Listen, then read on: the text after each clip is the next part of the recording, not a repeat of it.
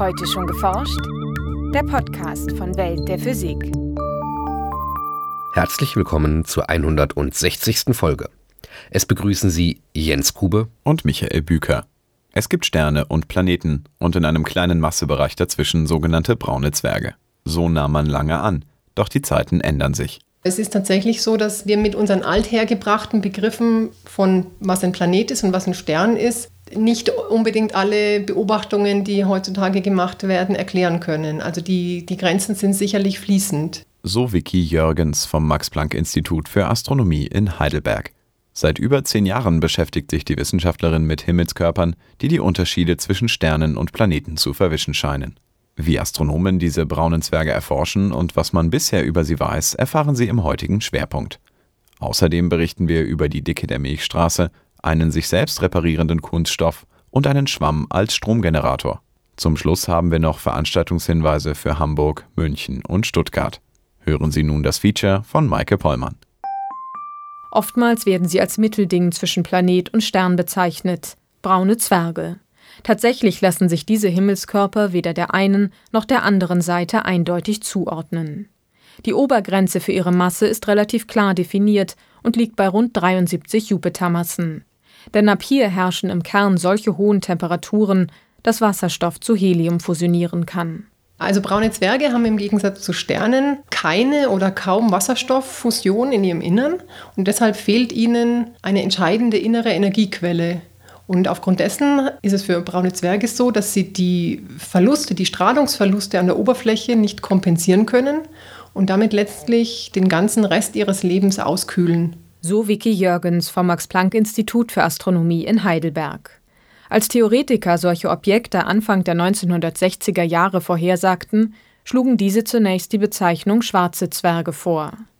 Die hypothetischen Himmelskörper sollten nämlich extrem leuchtschwach sein, nur ein Hundertstel bis weniger als ein Tausendstel der Leuchtkraft der Sonne. Dieses charakteristische Merkmal sorgte allerdings auch dafür, dass die Suche nach diesen Objekten lange erfolglos blieb.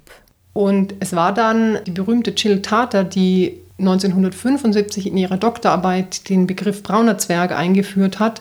Sie hat Berechnungen dazu angestellt, wie man braune Zwerge detektieren kann oder wie viele man mit geplanten Missionen detektieren werden kann. Und hat natürlich gehofft, dass diese braunen Zwerge nicht komplett schwarz sind, sondern ein bisschen leuchten wenigstens. Und dann waren sie auf der Suche nach einem anderen Namen und sie hat den Namen brauner Zwerg vorgeschlagen. Und sie hat es so dargestellt, Braun ist genau genommen nach der Farblehre gar keine Farbe und zu dem Zeitpunkt wusste man auch nicht, welche Farbe sie haben würden. Einige Forscher zweifelten schon an deren Existenz, als 1995 mit Teide 1 und Gliese 229b die ersten zweifelsfreien Nachweise brauner Zwerge gelangen. Dank umfangreicher Himmelsdurchmusterungen kennen Astronomen inzwischen über 1000 solcher frei im All umhertreibenden Objekte. Und wie sich herausstellte, taugt auch der Name brauner Zwerg nicht wirklich, denn die Himmelskörper strahlen vor allem im roten Spektralbereich und würden eher magentafarbend am Himmel erscheinen.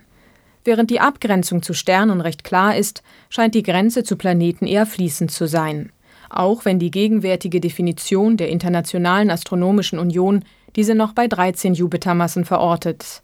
Ab dieser Massegrenze treten erste Fusionsprozesse auf, Deuterium, also schwerer Wasserstoff, kann in Helium umgewandelt werden. Also wenn man jetzt die aktuellen Forschungen betrachtet und die aktuellen Diskussionen in dem Thema, keine sehr praktikable Definition, weil wir entdecken Objekte, die haben sechs Jupitermassen.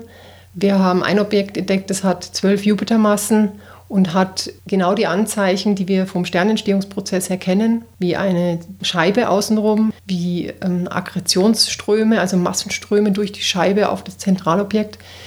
Das heißt, wir gehen davon aus, sie sind genauso entstanden wie massereichere braune Zwerge, sind aber sozusagen im klassischen planetaren Massenbereich. Funde wie das von Vicky Jürgens untersuchte Objekt namens OTS 44 zeigen, dass die Masse kein guter Indikator zu sein scheint. Eine andere Möglichkeit, braune Zwerge von Planeten abzugrenzen, wäre der unterschiedliche Entstehungsprozess. Denn Planeten gehen aus der Gas- und Staubscheibe um junge Sterne hervor, während Sterne aus dem Kollaps riesiger Molekülwolken entstehen. Bisher ist allerdings unklar, wie massearm ein Himmelskörper sein kann, der wie ein Stern entsteht. Theoretisch könnten zwar aus kleineren Wolkenkernen auch kleinere Objekte hervorgehen, doch wie sich solche kleinen Wolkenkerne bilden, ist bislang nicht verstanden. Also das Kriterium dafür, dass ein Wolkenkern unter seiner Selbstgravitation kollabieren kann, ist abhängig von der Dichte. Und um sehr kleine Massen zum Kollaps zu bringen, also sehr kleine Wolkenkerne, braucht man sehr hohe Dichten. Und dann ist halt die Frage, ich habe so einen kleinen Kern, da ist aber eine hohe Dichte, das heißt, da ist viel Material außenrum.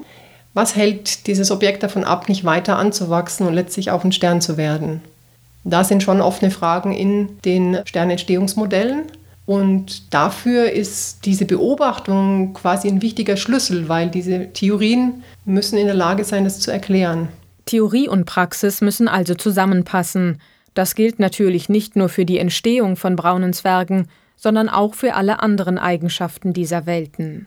Auskunft darüber geben die wenigen Photonen, die von den Himmelskörpern zu uns gelangen.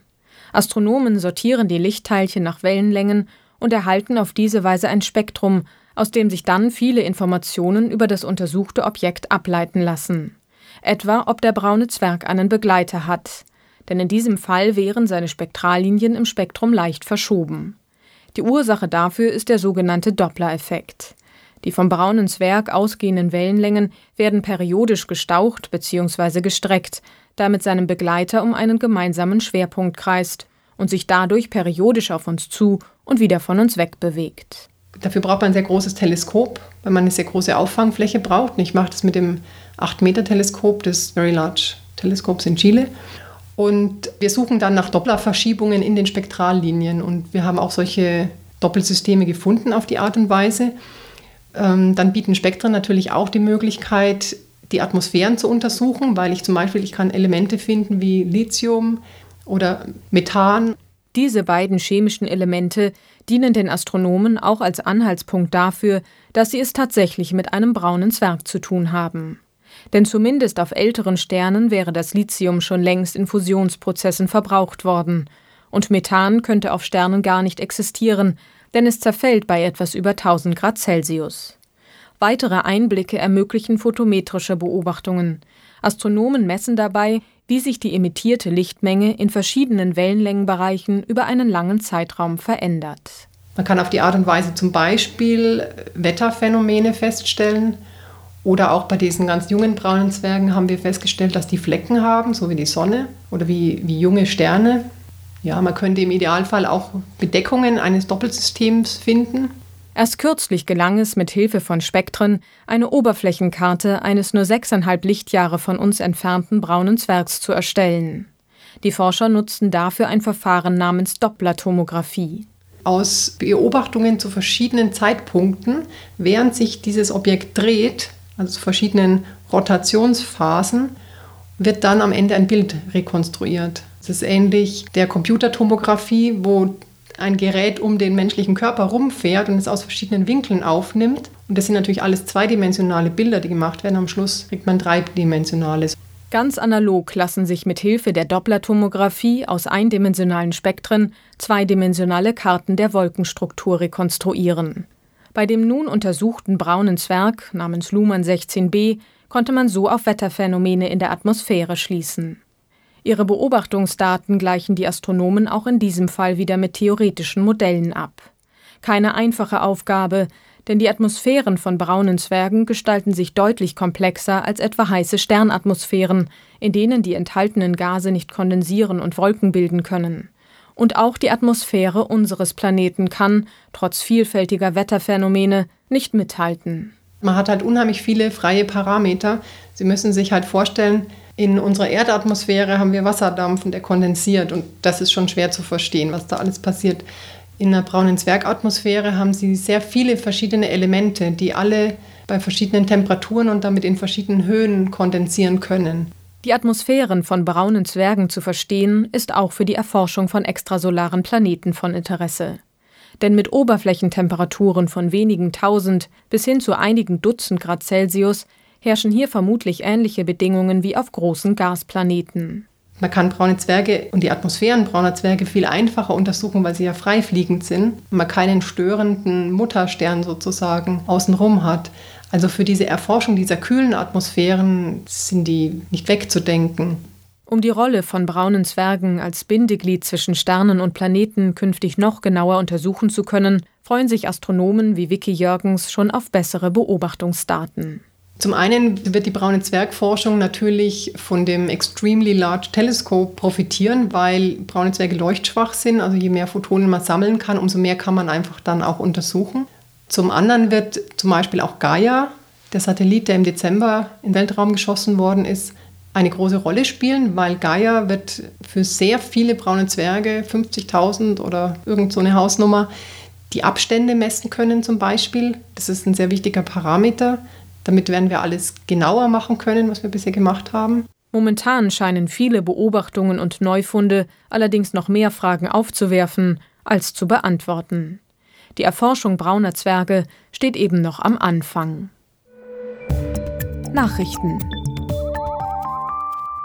Astronomen verwenden einen bestimmten Typ von veränderlichen Sternen zur zuverlässigen Entfernungsbestimmung, die Cepheiden. Cepheiden sind astronomisch gesehen relativ junge Sterne mit einem Alter von maximal 130 Millionen Jahren. Sie sind Riesensterne und befinden sich in einer Entwicklungsphase, in der sie ihre Helligkeit regelmäßig stark ändern und zwar so, dass die Periodendauer der Änderung von der tatsächlichen Helligkeit des Sterns abhängt. Damit kann man aus der leicht messbaren Dauer der Helligkeitsschwankungen die Leuchtkraft bestimmen, die zusammen mit der beobachteten Helligkeit die Entfernung ergibt. Astronomen aus Südafrika und Japan haben nun fünf neu entdeckte Cepheiden genau vermessen, wie sie im Fachblatt Nature schreiben.